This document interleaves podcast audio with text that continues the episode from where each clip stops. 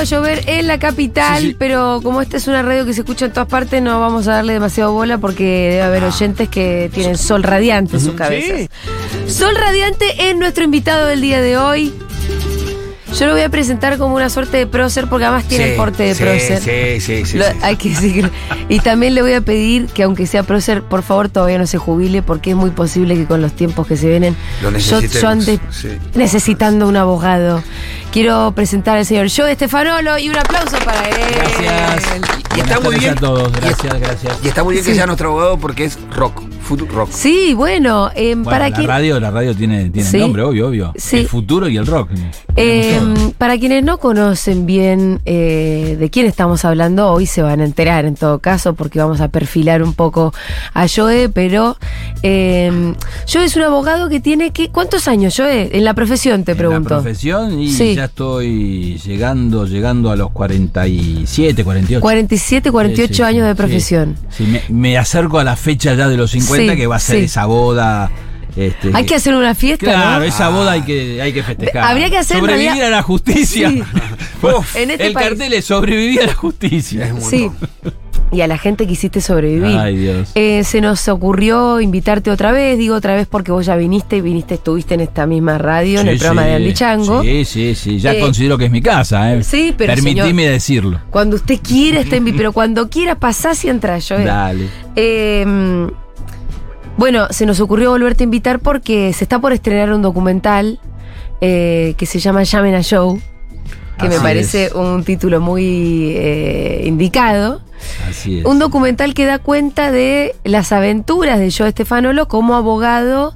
En especial el documental hace mucho énfasis sobre todo las nuestras estrellas de rock en Argentina, ¿no? Sí, toma, toma algunos de los casos, Sí. los, los armó Hernán Ciceres, el director, de una forma muy amena, y también de algunas otras luchas que, Sí. que todos los días estamos dando, hasta el día de hoy, seguramente Sí. de, de mañana también, que están ahí in- inconclusas. Con lo cual es un poco la mezcla de lo, lo- lo hecho y para mí lo más importante, lo por hacer. Lo, lo que está por hacer. Bueno, me alegra y me deja muy tranquila que no te vayas a jubilar No, pronto. no. Yo te juro que te voy a necesitar. yo, yo espero no que tengo no. duda, ¿eh? Espero para tomar un café. nada más.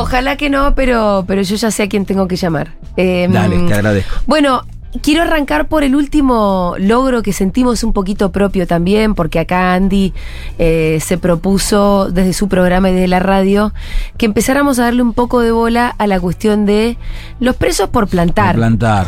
¿no? Que estamos en un momento donde la legislación avanzó un poco en términos de que está legalizando distintos usos del cannabis y sin embargo hay gente que está adentro de la cárcel por haberse por haber plantado Sí, sí. eh, algunas plantas y que los hayan encontrado ahí. Siendo que ya muchos de nosotros, el Pitu por ejemplo incluido, Tengo tiene su reprograma y No, tiene sí, sus sí, plantas sí. en la casa y la marihuana ya está mucho más No, no, legalizada. es, es un momento bastante extraño, por eso yo estoy más que nunca tratando Sí. de poner el, el acelerador a fondo.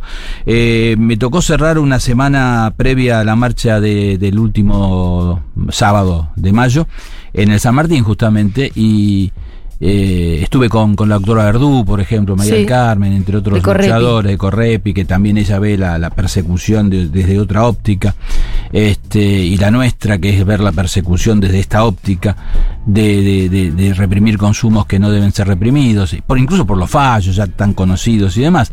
Pero lo que mm, cerré, cerré ahí con una, con una nueva idea que, que- que toda esta época moderna de la interpretación de la planta de marihuana me, me dio. Y es la siguiente. Tenemos una planta y tres posibilidades. Porque está el uso medicinal Sí. con una ley buenísima que ya está dando éxito, incluso y aplicándose una porque- aceptación, yo te diría, de, de la gente mayor, que era lo que se decía, que por ahí la gente mayor, y no, la gente mayor es la que más se ha inclinado a entender las bondades del uso medicinal de la marihuana. La del cáñamo industrial, Sí. que ahí tiene la famosa frase de, del otrora funcionario en el área, el doctor Gulfas, que Sí. dijo que iba a dar 500 millones de ingresos cuando esto estuviese funcionando de divisas al país, con lo cual imagínate hoy que estamos con tan pocos dólares que vengan 500 millones, no es moco de pavo. No. Y bueno, eso se está haciendo igual muy lentamente, porque digamos que ahí faltó un poquito de empuje de los mismos que la que manejan esa parte. Eh, Pasó casi un año y recién ahora está empezando a, a instrumentarse. Y por última, y ahí viene la que a mí me interesa, el uso de alguien que quiere tener una planta para consumo personal o bien para hacer su propio aceite. Sí. Esa persona, si no está dentro de la administración del reprocam, que podría llegar a estar, está incurso en un delito. Y ese delito lo lleva a la cárcel. Ahora bien, vos me podrías decir, ¿por qué la gente a veces, pudiendo estar en el reprocam, no está? Y la explicación es muy sencilla. Esa gente es perseguida. ¿Por quién? Por el Estado, por la policía, por las tareas de inteligencia, por los allanamientos que tuvo. ¿Va a confiar en presentarse voluntariamente ante esas personas que se identifican como el Sí. Estado? A decir, yo tengo ocho plantas, nueve plantas. No, tienen pánico a hacerlo. Por lo, por lo cual se mantienen en la clandestinidad, en el silencio. Ahora, si tenés una cuestión administrativa, en todo caso, podrías aplicar una multa, pero nunca meterlos en cana. No, y Es- además, realmente claro. no puede haber tres interpretaciones para la misma planta. Sí, tan o la distintas, planta, ¿no? Claro, o la planta es mala y la saco, o la Sí. planta es buena para todo. Además, tan distinta. Una te deja en este, cana. La tercera es en cana. Y además la tercera. Es mucho. No, la tercera no es, viste, una multa de, de lo que fuere por, por pasar este un exceso de velocidad. Claro. No, es cárcel. Y cárcel de cuatro años para muchos. Es una locura. Es una, locura. Por eso hay que cambiar en la ley. El autocultivo no debe estar penado en esta historia. Ahora, hay pibes, me imagino, que deben estar presos porque eh, entraron antes de que cambiara la Claro. ley, ¿no? No, no, no, ¿No? no. no. Sí, eh, vos, vos decís, sí, sí, sí, sí, te entendí. ¿Con ellos qué se puede hacer? No, hay gente que está desde, desde hace mucho tiempo también. No, pero ahora también tenemos otra, otra variable, porque yo siempre digo, además, ¿por qué, ¿por qué el cambio de ley? Porque la ley está dentro de un marco, la, del Código Penal, y después está la ley procesal. La ley procesal, hoy, impide la libertad condicional a los delitos que están con tema plantas, o sea, entre otros delitos que se, se eligieron allá por el Sí. 2017, se pusieron en el Congreso delitos que son generalmente, vos lees la, la cartilla y bueno, decís, son delitos muy jodidos. Ahora, en el medio aparece el tema de el narcotráfico en general, Sí. que esto está incluido. Ahora, ¿me podés decir cómo puede estar incluido el tipo que tiene unas plantitas en su casa en el narcotráfico? Primera definición equivocada. Ahora, dentro de la ley, entran y no tienen condicional, o sea que el mínimo de cuatro años lo cumplen. Así que estamos mal, porque la ley Claro, por la procesal, ley. la ley procesal no te va a dar beneficios. Tenés que hacer una batalla, prácticamente luchar, viste, con, con, con- con- con una piedrita contra el gigante, ¿eh? como la vieja, Sí. la vieja cuestión bíblica, y tenés que pelear eso. Es muy difícil. Entonces, primero yo sacaría, para no tener la ley procesal en mi contra, sacaría del Código Penal la figura, con lo cual estas personas no tendrían problema. Pero después también seguiría luchando, como trato de hacerlo, para que se modifique la ley procesal, porque primero la condicional en general no se le debe negar a nadie, porque evita el principio de reinserción social. Claro. Por más aberrante que sea el delito. Para eso está la pena. Si el delito es aberrante, va a tener más pena. Claro. Pero después, esa persona haya hecho lo que haya hecho, dale la chance de que se recupere. Si no, estarías en una postura, lo peor lo hiciste, te morís en la cárcel y nunca más vas a salir. Exacto. No, y el hacinamiento que está produciendo eso Además. en la cárcel. En la cárcel están totalmente hacinadas, viviendo sí, la- 10 personas en una celda de 4. Eh, y no te la dan soluciones, no te dan soluciones ni presupuestarias ni, de- ni, ni- ni ningún tipo, ¿viste? Porque no es que van a buscar lugares, no, no, están con más población carcelaria con, las mismas cárceles. Claro, No, y aparte, me- eh, lo, lo que yendo a esto, Sí. encontrarse en una celda de 10 per- en 10, per- 10 personas que deberían estar 4 y encima una que plantó, con otro que mató, Claro. con otro que violó, Sí, sí, con otro sí, que hace es ese tipo locura. que plantó una plantita ahí en medio. Bueno, el código, el código procesal, el código procesal que tiene, tiene muchas cosas este, este, para cambiar, tiene una que es bastante buena. Hay un artículo que dice que la población debería estar orientada en función de las características personales, por el delito, peligrosidad, etcétera. Quiere decir, un tipo primario, digamos, la primera vez que pasó lo que pasó e hizo lo que hizo, debería estar con gente primaria que hizo lo que hizo, no con 25 años de cárcel de alguien que ya tiene todos los malos hábitos de la cárcel. Claro. No mezclarlo, no en discriminación de esa persona, sino en función de la igualdad de posibilidades del que no tiene esos 25 No, años de cuando cárcel. sos un nuevito en la cárcel claro, debe ser sos el nuevito en la cárcel y la vas a pasar doblemente mal. Bueno, vamos al caso de Antón, que es el que nosotros Sí, te sí. comunicamos con él y que vos lo pudiste sacar. Sí, con Antón tuvimos una larga batalla, eh, fue realmente muy complicado porque él venía de una baqueteada historia ya cuando nosotros llegamos y logramos, a pesar de esta limitación de la ley, poder sacarlo anticipadamente, que es un logro que para mí, eh, a ver, es muy grande haberlo logrado, pero me deja un sabor muy amargo porque tendría que haber estado en libertad mucho antes. Y sí, se comió cuánto- pero, cuántos pero meses. es lo, es lo que hablamos un poquito cuando yo llego y, y- y tomamos el cafecito. Sí. Eh, un paso yo lo valoro, porque si no dimos tres, dimos uno. No, y eso, claro. eso es importante. Ahora, lo de Antón sirve para qué? Para reforzar que hay que cambiar eso, que la persona goce de condicional. Él debió haber gozado de condicional. Nosotros logramos lo que se llama la libertad asistida, Ajá. que tampoco se la están dando. ¿Qué quiere decir la libertad? y asistida? salir seis meses antes de tu pena. Ah, ok. La- Entonces, la, la- la teoría de no largar a nadie y agotar la pena que tienen estas, estas este, cuestiones este, procesales es realmente equivocada, muy equivocada. Hoy Antón, ¿qué está haciendo? Está, está trabajando, se reencontró con su familia, está con una política de buscar recuperar el tiempo perdido. Y eso tiene una, un valor para su cabeza y su futuro mucho mejor que si tuviese que esperar el último día para que le abran la puerta. O sea, sale herido, pero no muerto. Ese es tu Eh, celular que suena como. Ah, no. No, yo no uso celular. Ay, no. Soy yo. Así es que verdad te que dice- vos no usás celular. No. Es verdad. No uso celular, No. digo, no, ¿Qué- no, qué- yo no, qué- porque qué- estaba muy qué- seguro que no era vos, No. ni te moviste. No, acá No. sé por qué se me disparó alguna cosa en el. Acá Que en eso es un tema que me critican un montón, ¿Te está puedo hacer claro. una pero- pregunta? Dale, ¿La figura por la cual las personas son procesados es tenencia simple? No, las figuras en este caso son eh, tenencia con fines de comercialización. Las que- Pero ¿cómo lo prueban? No, bueno, justamente, esa es otra. A ver, si vos me decís el combo del que de, de- de legislador y la ley de drogas tiene todo para criticar. Primero, dejan preso a alguien no por lo que hizo, sino por lo que, Que pudo. por lo que pudo. Después, no le das la condicional, vaya a saber por qué, porque la explicación no está, no está escrita. Y en definitiva, es un combo totalmente este, eh, violatorio del hecho de defensa en juicio, porque el fin que no está, te lo ponen en contra. Y la posibilidad de que te recuperes no te la valoran, cuando la constitución lo dice. O sea, es realmente muy, muy difícil. Yo creo que se puede discutir en el Congreso, se puede hablar, se puede, se puede mantener. A mí me encanta, viste, cada vez que me invitan, voy, y si no me invitan también, este, a, discutir, a discutir en las comisiones para tratar de modificar algo. Y bueno, a veces se consigue, a veces no se consigue, eh, pero siempre algo queda y mi, mi- mi- mi- mi teoría de esperanza y optimismo es que en algún momento lo vamos a conseguir.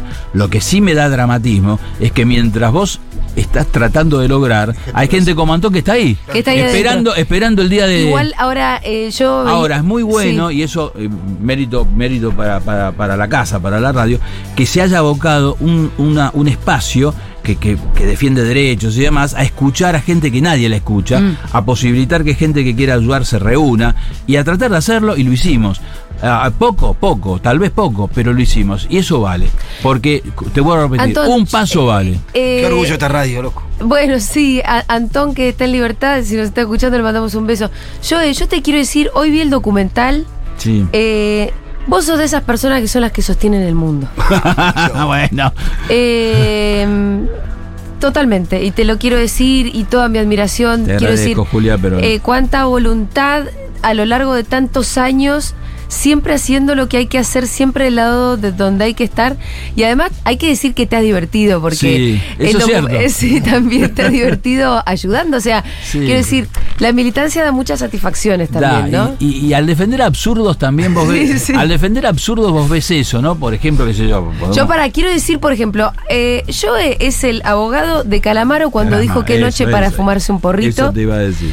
Es el, el abogado del famosísimo caso Basterrica. O sea que yo Basterrica. soy abogada, pasé por la Ese es un universidad. logro. Y ese fallo se estudia Ese sí es en primer logro, año, sí. en segundo año, en tercer año, Yo el fallo Basterrica. Uno de los argumentos para estar en la calle es el fallo Bastarrica. Bueno, ese usted, eh, me- alegro que sirva. Pero te digo, ese sí es un logro que me, me llena de orgullo y ahora estoy con el, el- el- el- el- el golpe de, de- de reconocimiento muy grande de la Asociación de Abogados Sí. de nosotros acá en Buenos Aires que van a hacer una charla con este, la idea de hacer un podcast y, y contar un poco la intimidad de cómo fue el caso y hablar para los colegas. Basterrica. Sí, de Basterrica. O o sea que han reconocido ellos como una especie de, de momento a hacer esa charla y ese homenaje. O sea que me pareció bárbaro porque, bueno, ese reconocimiento de mis pares, de mis pares, y este y de gente en, en su mayor definición progresista, bueno, que valora, valora, valora ese fallo como un caso E- emblemático fallo, de defensa de Para derechos. decirle a los que no saben que es un caso emblemático de los que se estudian en la facultad,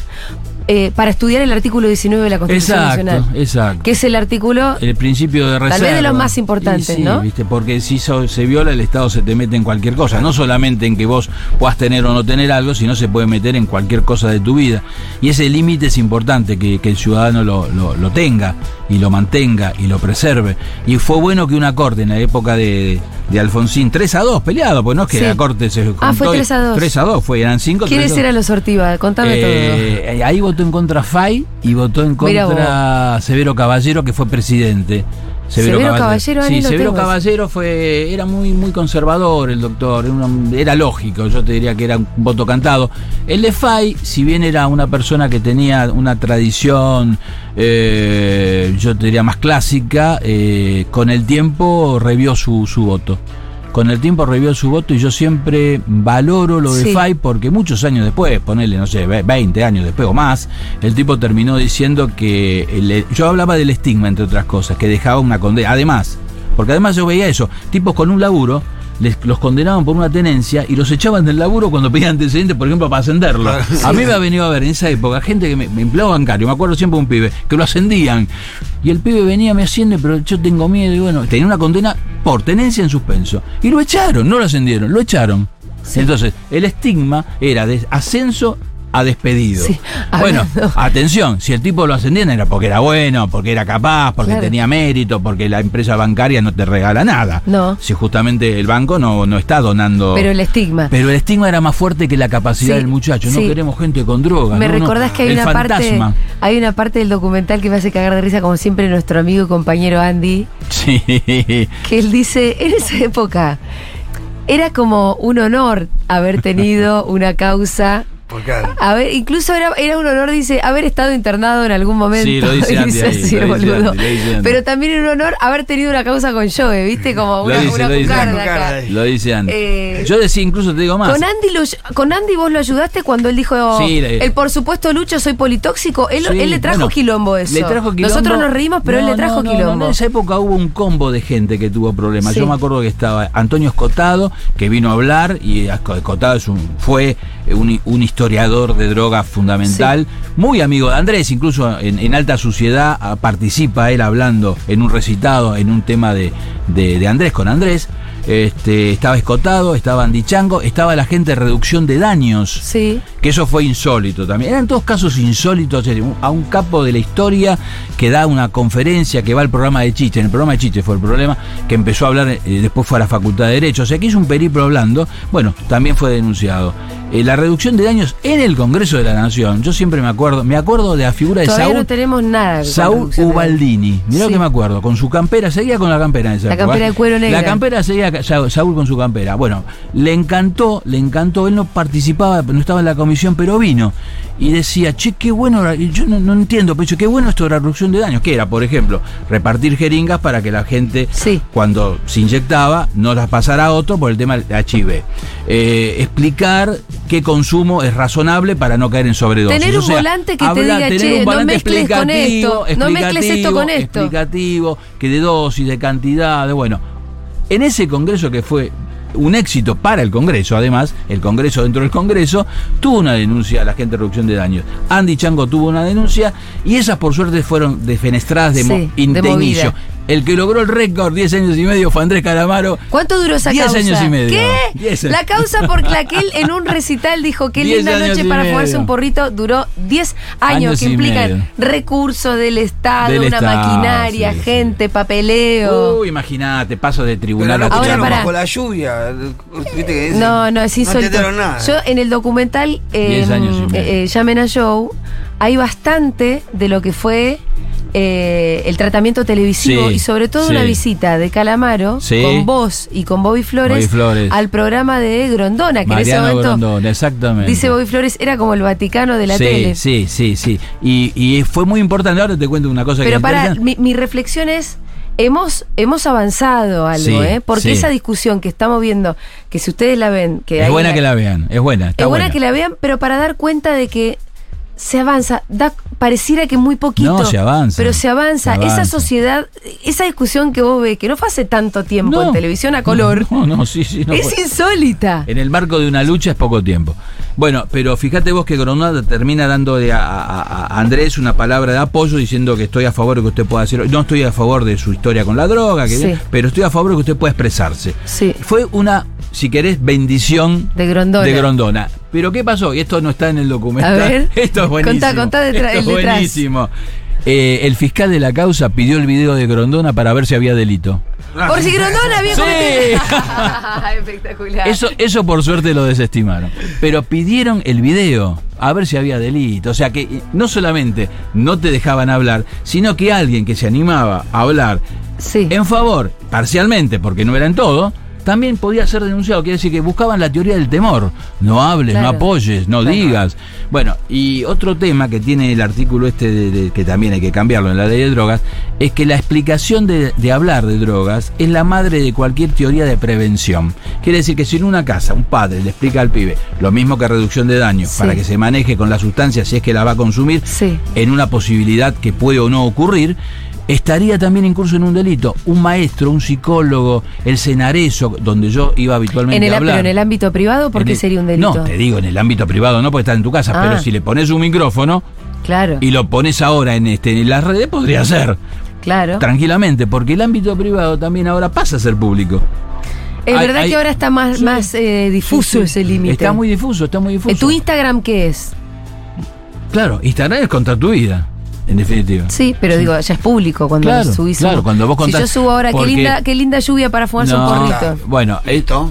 Ahí Bueno, una Ocano. teoría, una teoría, una teoría, por ejemplo, en los temas de, de, de materia, material de prueba, esto es muy técnico, pero puede servir para el ejemplo.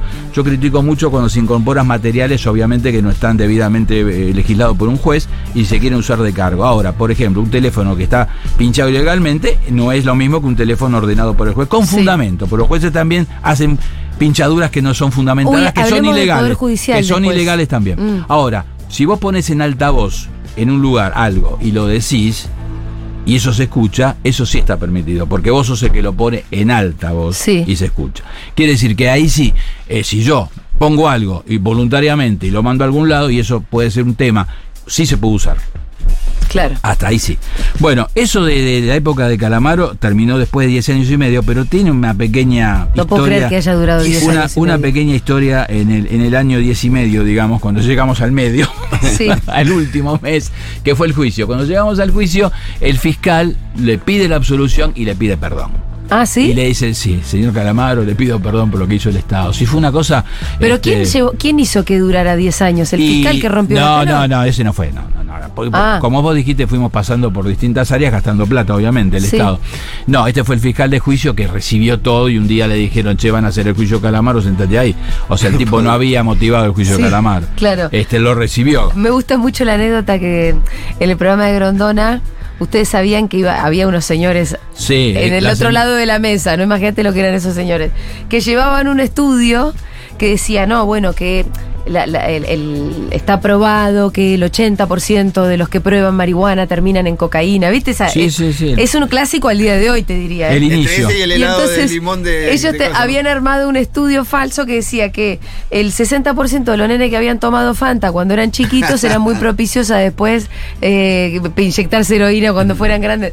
Como algo incomprobable, ¿viste? Es que es incomprobable la teoría del primer paso y que es la primera o la droga de inicio y demás, porque en, en primer lugar, no, no, en casos concretos, yo te puedo decir que no es cierto, que eh, hay cuestiones de poliadicción que sí son ciertas y que esa poliadicción se puede dar en la elección simultánea y alternativa, no que una deriva a la otra, que no es lo mismo. Es decir, yo puedo comer fideo con tuco o puedo comer tuco solo si quiero. Ponele, no es que el fideo y el tuco, puedo comer tuco solo Claro. o albóndiga con tuco. Sí. Es decir, son, Ay, me dio hambre yo. son cosas que tienen que ver con el menú, ponele. Ah, O sea, no es necesariamente cierto que puede haber en las estadísticas de esta gente algún muestreo que, lo, que le dé Sí. la razón, seguramente sí, porque toda estadística, y lo vemos en la política, puede determinar que en un barrio gane uno, en un barrio gane otro. yo cuen- cuento mi barrio y gané yo. Por eso. Eh, Joe, ¿vos te considerás un militante? Yo me considero, sí, militante desde el punto de vista de la lucha, seguro. Sí. No me considero atado a, a- ninguna cuestión que, que me limite. O sea, No, viste, la cosa pero- orgánica. Sí, sí, sí. Soy inorgánico. ¿viste? Pero militante al fin, digamos. Vos, Sí, vos- sentís que sos parte de una lucha. Obvio, obvio, obvio. Y muy afín a muchísimas luchas que no participo y las cuales participo también. ¿Cuándo Pero no, pe- no- cuándo no- pensás no que la empezó? orden que baja, eso nunca me no, gustó. eso se, se, se nota. Eh, ¿Y cuándo empezó la lucha? Y eh, la lucha empezó en la Facu, seguro. Eh, la mía fue. ¿Por qué estudiaste Derecho, por ejemplo? Bueno, no, eso es una linda historia, porque es buena para los chicos que nos escuchen. Eh, yo no tenía la más mínima vocación de ser abogado, ni mucho menos. Entonces, eso es importante. Vos querías ser rockero, me imagino. Yo quería ser músico. sí. Yo quería ser Te músico. terminaste siendo amigo de Yo todos y mirá ser- cómo te necesitaron Yo quería ser músico, pero ponele, si no quería, más importante que músico. si no quería ser músico, si hubiese querido ser músico, no quería ser abogado. Me gustó el derecho porque me pareció que daba herramientas. Siendo Sí. abogado, vos tenías posibilidad de hacer un montón de cosas. Te, te enseñaba normas, eh, sociedad, estructura, aprendías historia, había filosofía, sociología, economía. Era muy bueno eso. A mí me gustaba la mezcolanza esa, ¿viste? Eh, le faltaba un poco de literatura, que eso lo hice por mi cuenta, digamos. La faz literaria el abogado no tiene mucho. No. Entonces, ¿Hay, hay algunas materias falopa que vos podés sumar puntos. los déficits. Te digo porque yo esas las hice todas. Los déficits los buscaba por otro lado. Sí. Pero bueno, me sirvió. Ahora, la, la, la, la cosa que yo veía a diario, en mi casa o en la casa de mis amigos o después, era la- la- el fanatismo de los padres, el nene tiene que ser tal cosa, vamos, eh, anda a estudiar ahí, no, esa, no, esa, viste, era una historia que a mí no me gustaba. Mi vieja era médica, hubiese querido que yo fuera médico hasta mm, corta edad, porque ella veía yo veía sangre se cortaban pelando Sí. la, la cebolla y me desmayaba y ella dijo, este chico no sirve para médico. Déjalo que haga lo, no, no, a ver, eh, y baby, la guitarra, cómprenle la guitarra, sí, sí, vamos, vamos con la guitarra. O sea, me apoyaban. Y después no sabían qué iba a hacer. Un día dije, voy a la facultad. A, a estudiar Derecho. Ah, qué bueno, eso le gustó. Es de la- de es la una carrera importante. Es una carrera que, viste. De gente seria. Sí, es que es gente seria. El nene, por suerte, sentó cabeza. Sí. Va a ir a Derecho. Pero hay una anécdota muy interesante que, que- que me gustaría contarte que no es muy conocida y, y generalmente no lo digo, incluso me da un poco de vergüenza. A ver. Mi vieja quería que vaya a la Universidad de Belgrano, primero porque éramos del barrio. Sí. Estábamos en Urquiza, Belgrano, en esa zona. Segundo, porque todos mis compañeros del colegio iban ahí. Pero a estudiar económicas, porque yo me recibí perito mercantil. Con lo cual, si hubiesen estado mis compañeros, yo seguramente hubiese ido. Sí. No era ideológico lo mío, ¿viste? La privada, no. Que lo hubiese hecho. Ahora, yo decía, no conozco a nadie y voy a ir a un lugar en el cual tienen que te cobran, es como una escuelita. No, yo quiero ir a la otra que es A la uva fuiste. hay que dar ingreso, popular, vamos a, vamos, vamos a pelear. Fuiste a la uva. A la uva. ¿Había que dar ingreso en esa Yo época? que había que dar Ah, ingreso. Fue pre-CBC. Pero ¿no? ¿qué Obviamente. pasa? Hay una pequeña trampita. El día que me voy a anotar, mi vieja ya había averiguado cuánto cobraba la matrícula a la Universidad de Belgrano y me dieron el dinero. Sí. Yo me anoté en la de Buenos Aires Sí. y no le devolví el dinero. Me compré una parva de discos de vinilo y llego a mi casa con los vinilos y me dice, ¿te anotaste? Sí, vieja. Sí, mamá. ¿Y eso Estoy y me compré esto con, con la plata que me diste. Me dice, ¿cómo? Entonces, cuando se enteró lo que hice, me dice, listo, está bien. Pero vas a estudiar, por supuesto, Recibite. vieja. Y vas a ingresar, por supuesto, vieja. Y bueno, me ¿Te recibí. acuerdas qué discos te compraste? Y sí, me acuerdo, me acuerdo. Había, ¿Qué año era? Estábamos hablando del 73. Lindo, Y ¿no? había, había, había Zeppelin, había Procul Harold, había alguno nuestro de la pesada. Este, sí, eran unos cuantos, eran unos cuantos, esos me acuerdo, pero había muchos más, había muchos más. Pero era, era una mezcla entre la pesada, entre Led Zeppelin. Eh, Led Zeppelin siempre me gustó mucho, era, era una de mis bandas. Ahora, yo tu, especi- tu Stones, especialidad es derecho penal. Sí, y dentro de eso tenés ley de drogas. sí. Fui- bueno, vos, por ejemplo, no con tu nombre, pero sí con tu pinta, apareces como el abogado de Fito en la serie de sí, Fito. lo de Fito estoy y vos fuiste el abogado de Fito. Está, la, está aparte de la historia de Fito, de la muerte de su familia en Sí. Rosario, que me tocó a mí estar ahí con él. Sí, eso está. No, no, no. Yo ni sabía que iba a estar. Fito siempre, en el libro lo pone, pero yo siempre con Fito sabía que eso le, le producía un, gran dolor. Es más, Sí. en el documental yo no, no hablo de lo de Fito, Sí. independientemente de que habíamos abordado el tema, pero el director Hernán dijo, no, eso déjalo, me Dejémoslo parece que no lo vamos a poner. Incluso, es bueno, muy, muy oscuro, es muy oscuro y no, y, el además. documental tiene y además- un tono alegre, la verdad. Además, si Fito lo hacía o estaba por hacer eso, que él decidiera si ponía o no ponía Sí. esa historia. Y la, La puso. para sorpresa mía la puso y la aborda muy bien porque la aborda superando que era una, una cuenta pendiente. Ya en el libro está, ¿viste? Eh, eh, terminar de abordar el tema, terminar de contar a vos te, te salda la, tra- Sí, la tragedia. sí. ¿eh? En una separación, cuando vos ya lográs hablar de tu separación, por ejemplo, es que estás saldando esa cuenta y podés convivir con tu separación y con tu expareja. Si no, es un odio eterno por no haber hablado y se Sí. pueden odiar a los 84. Entonces, eso es algo que hay que superar. El dolor se supera de esa manera.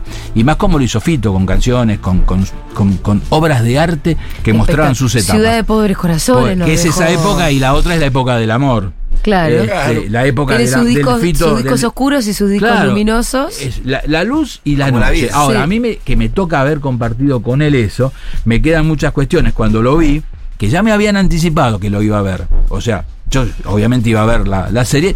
Hasta que cuando decidí verla no sabía. Hasta que me dicen, mira que lo tocó, estás, Sí, fíjate, estás. fíjate. Entonces digo, ¿qué, ¿cómo lo tocará? Cuando lo tocó, este, bueno, primero que me viene todo eso que para mí sí sigue Sí. siendo un gran dolor. Verlo, Sí. hablarlo, leerlo, sigue siendo un gran dolor porque era. Era Una cosa muy rara, ¿no? Primero que es inentendible lo que pasó, pero no, a mí lo que me queda mucho de Fito, me queda mucho como esa cosa que me, me hermana, me hermana Sí. con él, es eh, cuando lo voy a buscar con Juan Baglietto, Ajá. desde el estudio a Ezeiza, el día que llega de, de Cuando Brasil. vuelve de Brasil, Cuando vos fuiste con Baglietto. Con Baglietto. Juan me lleva el coche y logro sacarlo por un lugar aparte, no de donde está el público. Ah, para que, para, para que no lo viera la gente, los medios. Exactamente. Los tipos de, de- de- de aeropuerto me hacen caso, va, me hacen caso, me, per- me- me agradezco que me hicieran caso, entendieron, y me dicen anda a buscarlo y me mandan a mí por una cosa que es interna, que nunca en mi vida estuve, qué sé yo, viste, son lugares que, que son de ellos, de- de- no del tipo que toma un avión. Yo cuando tomo el avión nunca pasé por ahí. Bueno, me mandan a un lugar, medio me guían, y no lo veía Fito, no, ¿dónde está Sí. Fito? Y había una pared y estaba él eh, contra esa pared con una posición casi fetal. Mira, Y bueno, esa, estábamos solos. es raro no ver a Fito. ¿eh? Es raro no verlo, no veía Viste que veía- Fito se ve, No, yo no veía a nadie en el, el nivel de vista, ¿viste? Sí, no sí. venía para abajo. pero no, y además Miraba estaba así, ahí como casi Cuando hago. desarmado. Ah, totalmente. El tema fue esos instantes para poder sacarlo, que fueron segundos.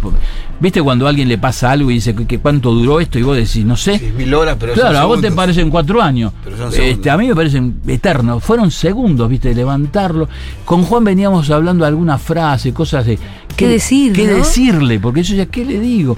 Bueno, este, y tratamos de tirar gente que lo esperaba, cosas que al, al oído le sonaban dulce, como gente que preguntaba por él, vení que está fulano, vení que te espera el otro, vamos, salimos que nadie te ve, va- vamos a tu casa. Bueno, eso duró muy poquito y ahí a la casa. Ese fue el camino, el camino. Y eso es algo que siempre, siempre yo he recordado. Siempre, siempre. Sí, y como y cuando lo, cuando veo, cuando veo la escena, cuando veo la escena ya de, de, de- lo que es la serie y lo que fue esa lucha, que después pues, muy mal manejado cómo desvían la, investigación, todo la eso, ¿no? instrucción, bueno, a mí me quedaba eso, me quedaba ese recuerdo y después me quedaba sí las, las batallas esas diarias que fueron muchos viajes a Rosario luchando contra gente que decía cualquier estupidez cuando era un asesinato sin sentido y tenían que buscar a los asesinos que habían hecho eso La y no investigar a la claro. familia si había droga, no había droga, Claro. ¿viste? Le habían plantado algo en la casa. Había, había primero toda una Marihuana, teoría de ¿no? narcotráfico, Sí. el narcotráfico y la vinculación. Una cosa que también me acuerdo siempre que. Ah, y la familia. Había que investigar a toda la familia. Que yo Sí. decía, lo van a investigar a Fito, miren que no estaba. Que el investigador jefe conmigo medio se enoja porque le digo, eh, este, él no estaba, así que sacalo de la investigación Sí. pues no lo tenemos. Y el tipo se enoja y me dice, me estás cargando. No, te estoy cargando, no, estás loco. vos estás... Hay un protocolo, yo lo sé, pero el protocolo es claro que no es la familia. ¿A quién querés investigar? Investigar lo que robaron. ¿Quiénes son los que robaron y mataron? Bueno, eh, los tipos estaban reacios a eso, tardaron, y después el narcotráfico. Ah, la droga puede ser. Y me acuerdo que le preguntan a él, este, ¿quién lo había visitado últimamente? Y él, con toda la honestidad de su vida, porque Fito es transparente, empezó a nombrar a sus amigos, el flaco Espineta, Claro. Baglietto, el Y tuerto. no me digas que empezaron a investigar no, a todos. No, lo que- no, por suerte no, Ah. porque eso se cortó ahí. El tipo anotaba en una libretita. Sí. Y yo le digo, discúlpeme, ¿usted qué está haciendo? Sí, ¿qué anota? ¿Usted qué anota? ¿Usted me decir que esta gente es la sospechosa del crimen? ¿Me está cargando? No, bueno, yo tengo que anotar. Ah, ¿Pero qué está anotando? Esos son los músicos, los amigos, la gente que tiene. Además, gente que no está acá. No está acá. No. Escúchame, y, y lo Por eso, que, lo hubo que, luchar para sí, que investigaran. Claro. Investigaron al final, Sí. porque incluso hubo un cana infiltrado Se ahí medio en la noche. Se investigó gracias a la presión de la familia, gracias a la presión de, de toda la gente que colaboró. Mucha gente colaboró para que esto se investigue. Fito tenía mucho apoyo de, de- de- de- de la comunidad, incluso, si querés, de las autoridades hacia arriba, gobernador Sí, y demás. sí. Este, sí, estaban apoyando. Y por casualidad, este muchacho se, se delata co- con, un Con el romance collar. que tenía, exacto. Y con ese romance aparece un collar, El el collar, collar, sí. llega. Con- él, él era policía, fue policía Él ingresó después. después. Y tenía un romance con una chica travesti. Sí, exactamente. A la que le, le presta o le regala el collar. Yo creo que se lo regala, eso yo, viste, sí, se lo da. Él se Es hacía- muy de película, la sí, verdad. se hacía ¿eh? langa, el, el- el muchacho se hacía langa. Lo que pasa en su enfermedad, anda a saber qué pensaba. Creo que no tenía buen trato con esta persona tampoco. Eh, o sea, maltratador, entre otras cosas. Pero no era inimputable, que es lo que yo averigüé, como para que merezca la pena, porque si estaba inimputable, obviamente merecería otra cosa y no una pena. Y después sí, bueno, le dieron una prisión perpetua que murió estando preso. Ah, mira. Sí, Y bueno, sí. Sí, y, y- y- y el por qué ocurrió esto de matar cuatro personas, porque yo digo cuatro porque la chica que trabajaba estaba embarazada, era la tía, la abuela, la, la- la empleada y embarazada, con lo cual para mí eran cuatro personas. Este, bueno, no tiene sentido porque el, el- el móvil ese no, no, no. Ningún este ningún ladrón en su pleno juicio mata a cuatro personas por esto, ¿no? Tiene que ser una mente enferma. O sea, Pitu lo debe saber bien, en, en- en la jerga hay gremios. ¿eh? El gremio, el tipo que afana no mata a cuatro personas. No, claro. Puede haber algo en el enfrentamiento Sí. y en la lucha. Pero ahí que hubo yo- una hazaña que- que- que- que dio a- a sospechar cosas Gente locas. mayor y una persona embarazada que trabajaba, o sea, te- te- te- te- te- lo peor de, lo, de la cobardía, además de estar enfermo. Pero bueno, por suerte el caso sí se resolvió Sí. y este Fito yo creo que a partir de eso vivió un duelo que lo tuvo en su canción de Ciudad de Pobres Corazones como máxima expresión y, y- y un tiempo largo, un tiempo largo de duelo hasta que después puede superar superar por lo menos en esa etapa y darle otra creación a su música que fue tan buena y que sigue siendo excepcional, porque si tiene Fito algo que es como una esponja que agarra todo lo que hay en el aire. Em, tenemos algunos mensajitos, yo de la Sí. gente que está muy contenta con esta entrevista. Tenemos colegas a los que está resultando el inspirador y eso me gusta mucho. Eso es bueno. Que usen esa carrera para. Eso es bueno porque necesitamos, renovación en el ambiente. Sí, y buenos abogados, ¿no? Sí. A ver. Hola Joe, buen día. Consejos para no usar celular. ¿Nos podés dar? sí. Para mí es la Ah, peor que no estás escuchando, te no, tenés que poner tiempo. auriculares. ¿Qué dijo? Consejos para no usar celular. Consejo para no Sí. usar celular, tenés que tener en tu, en tu equipo gente que lo use. Ah, bueno, claro. Eso es importante porque si no, si estás totalmente aislado. Pero no tentarte, no tentarte de eh, alivianar ciertas situaciones que te provocan usarlo y, y transar. Por ejemplo, cuento uno que es, gráfica. Esta, esta le va a servir. Yo quedo con, con Julia a encontrarme a las 12 del mediodía Sí. en el Petit Colón. Digo ese lugar porque voy siempre en De las tribunales. veces que nos vimos ni me Ah. acuerdo cómo hicimos. ¿Cómo bueno, hicimos? nos encontramos en, en la tienda de café, por ejemplo. Sí, acordate. pero Bueno. ¿cómo arreglamos? No, quedamos una hora. No, no, quedamos Ah. una hora y fuimos. Pero ponele, ¿qué, qué puede, pa-. ¿qué puede ocurrir? No, no, por eso quiero contar la anécdota que me ha pasado y, y- y- y por qué digo esto. Vos tenés un problema, no podés venir. Eh, le avisás a, a alguien, yo- vos tenés un celular, mi mujer, que me ayuda, es mi alma mater, eh, mi, mi fuente de inspiración y, y guía. Y colega. Eh, además, excelente profesional. Entonces, ¿qué hace? Ella me avisa si estoy cerca, o si sabe dónde estoy, que hay un teléfono, o si sabe que hay un colega o alguno del equipo, listo, me entero. Ahora, estoy absolutamente solo esperando, como me ha pasado en el Petit Colón. Digo el Petit Sí. Colón porque generalmente estoy en, a- en área de tribunales. Sí. Y eh, generalmente estoy preparando algo, me llevo mi carpeta, voy viendo, y yo espero. ¿Qué hago entonces? Como metodología, yo espero media hora. Yo sé que media Sí. hora, si no llegaste, que algo te pasó. Sí. Y me voy. Y chau. Y listo, y después me enteraré que hay otro día. Pero ah, no, no, no transar, porque era más si yo digo es más fácil tener el celular para que no pase, es cierto. Tenés que bancarte eso, saber que al menos ese tiempo de encuentro, dale un margen de error, de cambio, y hace algo en el medio. Por ejemplo, te va, o lees un buen libro, Sí. o eh, en ese lugar Te iba a decir, ¿cómo Suele para haber muchos media colegas. hora sin tener celular? Claro, no, bueno, y otra cosa, no tenés esa ansiedad, porque al no tenerlo, vos no vivís con la ansiedad del No. celular. ¿Qué Yo- haces? ¿Mirás el horizonte? ¿O tenés un libro siempre en la no, en no, eh, en- siempre hay eh, libros escritos eh, y mucha charla. Hay algo que Mucha charla además- porque siempre en ese en ese Sí. grupo de gente, viste, hay- por ejemplo, los empleados judiciales que están haciendo el paro, la marcha, es decir, con, con- con ese tipo de historias yo siempre estoy cercano porque los, los conozco a todos de toda la vida. Este, fiscales que vienen ahí y discutimos este lo que lo que vamos a hacer después, viste, o no, hablamos de fútbol. Este, es, es siempre siempre hay alguien, si no hay nadie, tengo para leer generalmente un buen libro siempre también. Yo soy de libro de papel, obviamente, como y diario de papel. Sí. Este, o sea que sí, siempre el olé, que me encanta el fútbol, es un tema que nunca dejo de mirar, sobre todo la página de River. Epa. Este, y bueno, este, pero saber esperar. Eso yo creo que sí. La ansiedad es muy difícil cuando te, te acostumbras al- al- a la esclavitud del telefonito. Eh, soy usuario registrado de ReproCan, dice Facu. Bueno, llegaron las consultas. Sí. Le quiero preguntar a Joe, ¿qué pasa con la acumulación de material vegetal, es decir, flores, más allá de la cantidad de plantas autorizadas o de los gramos para transportar? En ningún lado dice cuánto puedes tener en tu casa. Cosechás una planta y tenés 20 frascos en casa. ¿Qué onda? Bueno, eso está bien dicho, está, está abierto, pero hay que tratar de tener un límite porque esa interpretación puede ocurrir en un allanamiento, porque ojo, hubo allanamientos al- con gente que tiene reprocam, porque hay, hay que explicar esto, eso es importante. Una persona que esté autorizada no significa que no la van a allanar. Por ejemplo, ante la denuncia de un vecino, que las Sí. plantas generalmente son por vecinos, Sí. Vecinos que están enojados porque no les gusta que vos tengas planta. Bien, Eh, yo te diría que un porcentaje muy alto, muy alto. Son vecinos. El reprocan no va a habilitar que no te allanen. Cuando te allanan, si solamente es el reprocan y está eso, seguramente no pasa nada. Pero el excedente, o que vos tengas algo más, o que de pronto tengas alguna cuestión que no sea de marihuana, o que sea otra cosa, vas a tener un problema. Quiere decir Claro. que reprocan no es sinónimo de no allanamiento y hay que tratar de respetarlo a rajatabla y en la medida de lo posible con una autocensura.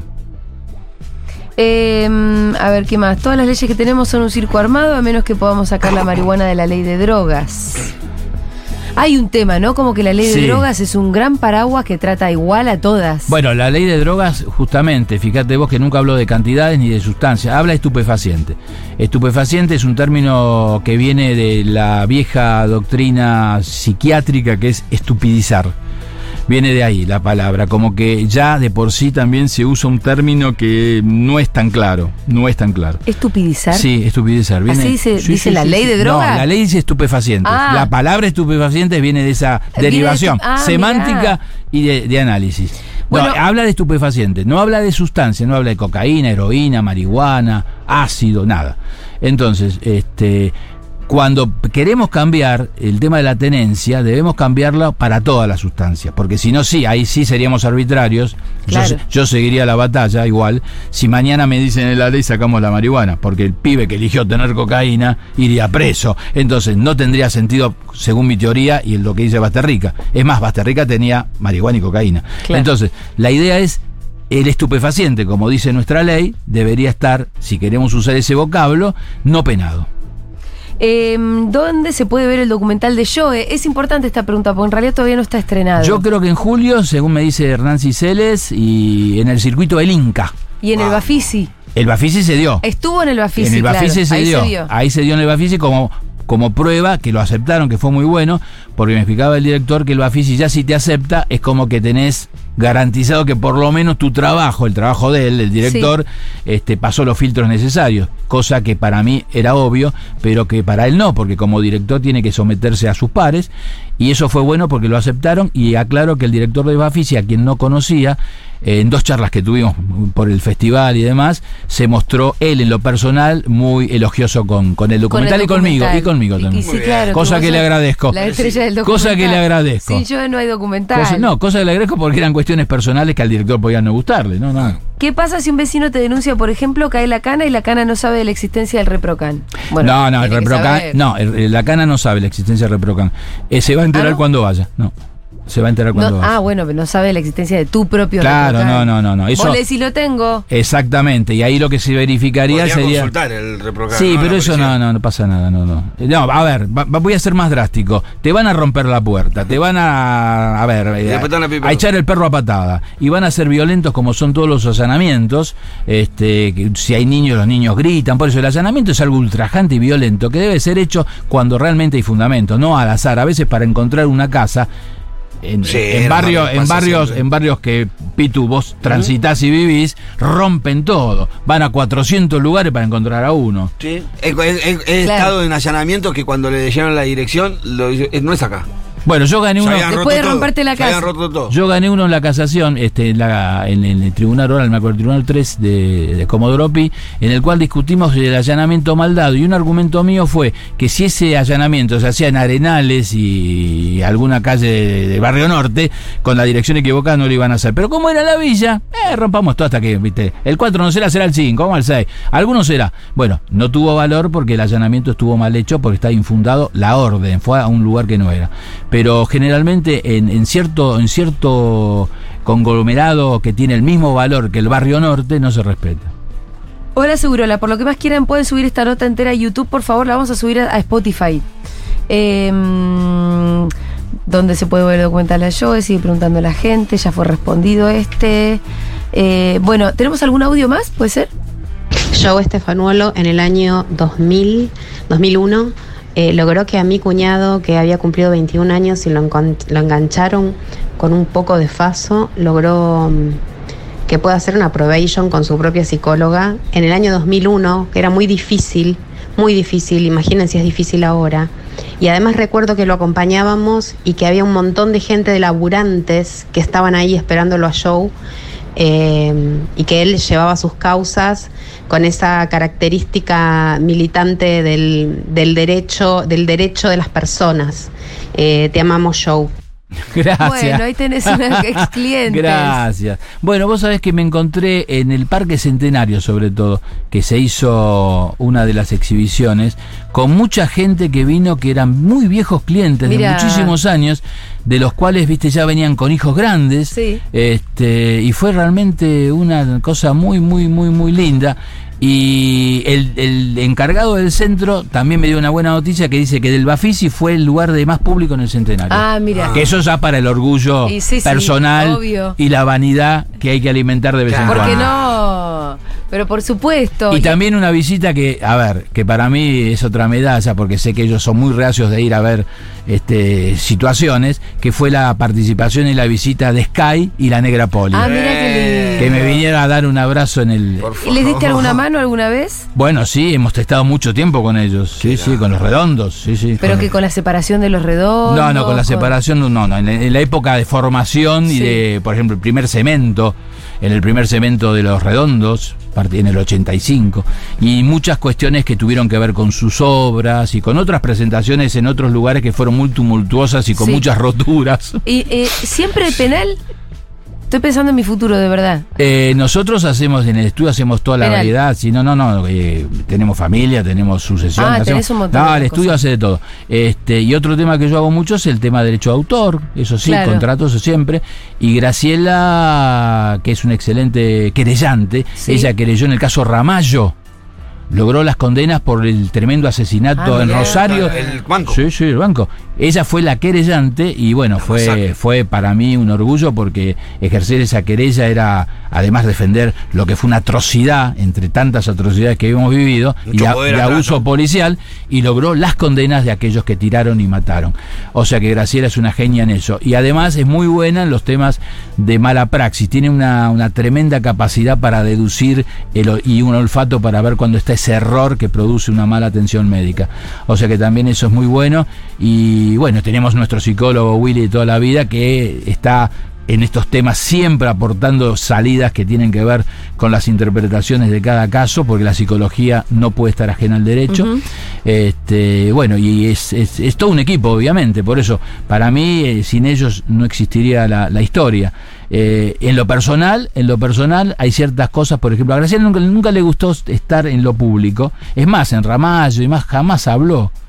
Eh, No hay, Sí. no hay, este, mirá que le- y yo decía, eh, eh, decía algo, por, por lo menos para la gente, y no quería, me dice, no anda vos a hablar, no, si estás vos, yo no voy a ir a hablar porque estás vos, viste, no, este, tenés que hablar vos, bueno, y a veces le hago la segunda de hablar por ella, pero no corresponde, este, no, ella tiene eso, no quiere, es una visión respetable, muy respetable, pero que para mí debió, debió haber sido vencida esa timidez o esa Bueno, cosa. ahí donde la cara visible sos vos y evidentemente hay una sociedad, no solamente Sí. con tu mujer, sino con todo el resto del equipo. No, seguro, seguro, seguro. Eso a mí siempre me, me pareció que hay que comunicar, ¿viste? Sí. Es como un gobierno. Si hace algo bien, comunicalo. Che, escúchame, hablando de esto, Obvio. eh, yo ya, ya estamos pasados, tenemos que cerrar, pero me encantaría tener alguna reflexión tuya sobre la actualidad del Poder Judicial. Y estamos en crisis. Yo creo que eh, el otro día en una nota eh, para, para el diario de la Nación yo comento eso.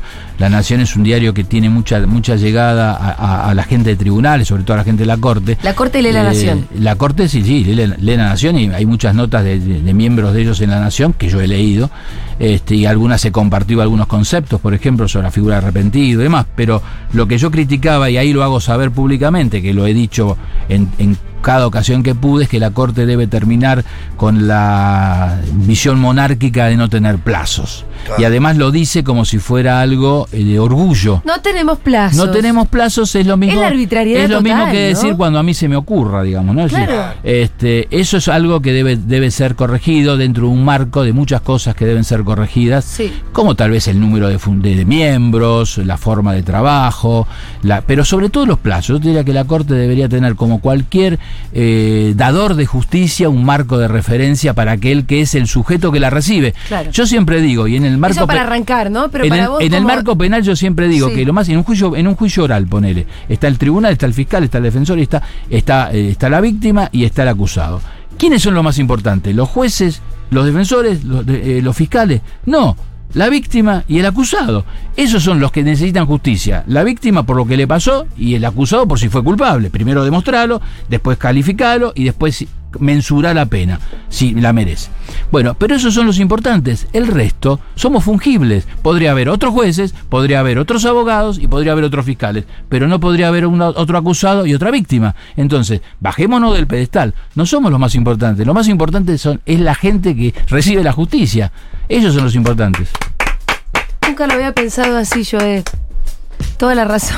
Te agradezco. Te quiero mucho. Yo también, yo también, al Eh, Pitu. De verdad, y para nosotros es un honor haberte, haberte recibido antes, haber hecho el lazo con Antón, haber podido eh, dar ese pasito de sacar a un pibe de la cárcel. y, y bueno, Y seguiremos. seremos aliaos Y para seguiremos, siempre. y seguiremos. ¿Festejaste y? Yo te digo que en algún momento yo voy a necesitar tu servicio. Ah, no tengo muy con eso. ¿Vos festejaste tu cumpleaños? Sí, festejo. Claro que es el cumpleaños de yo. Festejo, Y festejo. sí. Con todos esos ¿Te van, a, te, van a cantar los, los rockeros el cumpleaños? Es lindo. Es lindo. Eh, me imagino la gran invitas. cumpleaños. Te juro que terminaste así, pensé, el cumpleaños de este hombre debe ser una locura. Eh, eh, tuvimos el lujo de haber estado este rato con Joe Estefanolo, es abogado, también conocido como el abogado del rock, creo que es mucho más que eso, un luchador, un militante y como lo dije hace un ratito, para mí una de esas personas que sostienen el mundo. Súper agradecido. Hasta Vamos la próxima.